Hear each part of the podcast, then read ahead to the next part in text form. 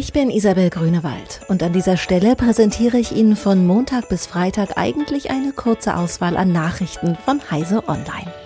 Heute möchten wir von Heise Online, der CT, iX, Technology Review, der CT Fotografie und der Make Ihnen einfach nur ein paar geruhsame Feiertage wünschen. Natürlich finden Sie auch in den kommenden Tagen alle aktuellen IT-News auf heise.de. Und von mir hören Sie wieder am 27. Dezember. Dann blicke ich zurück auf die Ereignisse des vergangenen Jahres. Welche technischen Highlights kamen auf den Markt? Was hat uns bewegt? Worüber wurde in den Heise-Foren heiß diskutiert? Bis dahin verabschiede ich mich und wünsche Ihnen frohe Weihnachten.